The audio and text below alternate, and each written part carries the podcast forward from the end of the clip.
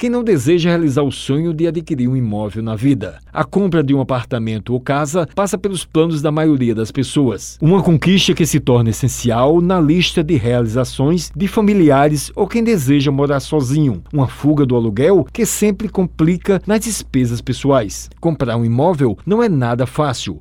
Por outro lado, não é nada impossível. Afinal de contas, tudo passa pelo esforço, dedicação, planejamento e organização financeira, como explica a corretora de imóveis Débora Miranda. A primeira coisa que um corretor de imóvel faz é uma simulação para saber quanto que você pode comprar esse imóvel, é o primeiro passo, você precisa ter uma ideia de quanto você vai comprar, de qual valor do apartamento ou da casa que você quer comprar. Então você fornece algumas informações para o corretor de imóveis, ele junto ao correspondente bancário vai verificar o melhor banco, as melhores taxas para você financiar esse imóvel. Isso é um planejamento que o cliente faz junto com o corretor, leva para a construtora para aprovação. Ela falou sobre as taxas, economia e a política do país para adquirir no melhor momento. Se o cliente tem uma taxa de juros boa e se ele tem uma reserva e já estava pensando em comprar, é um momento bom sim de compra para se conseguir um imóvel ideal para a família, um imóvel maior, uma casa, um apartamento maior, uma cobertura. É um momento favorável. Débora destacou o mercado imobiliário durante a pandemia e os investimentos no setor. Com relação à pandemia, não teve muita mudança, muita alteração no mercado imobiliário. Né? Se você for ver é, no ranking, a gente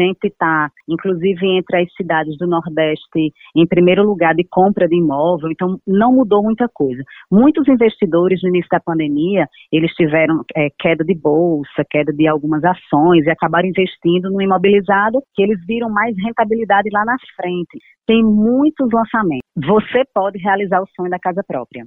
Wellington Sérgio para a Rádio Tabajara, uma emissora da EPC, Empresa Paraibana de Comunicação.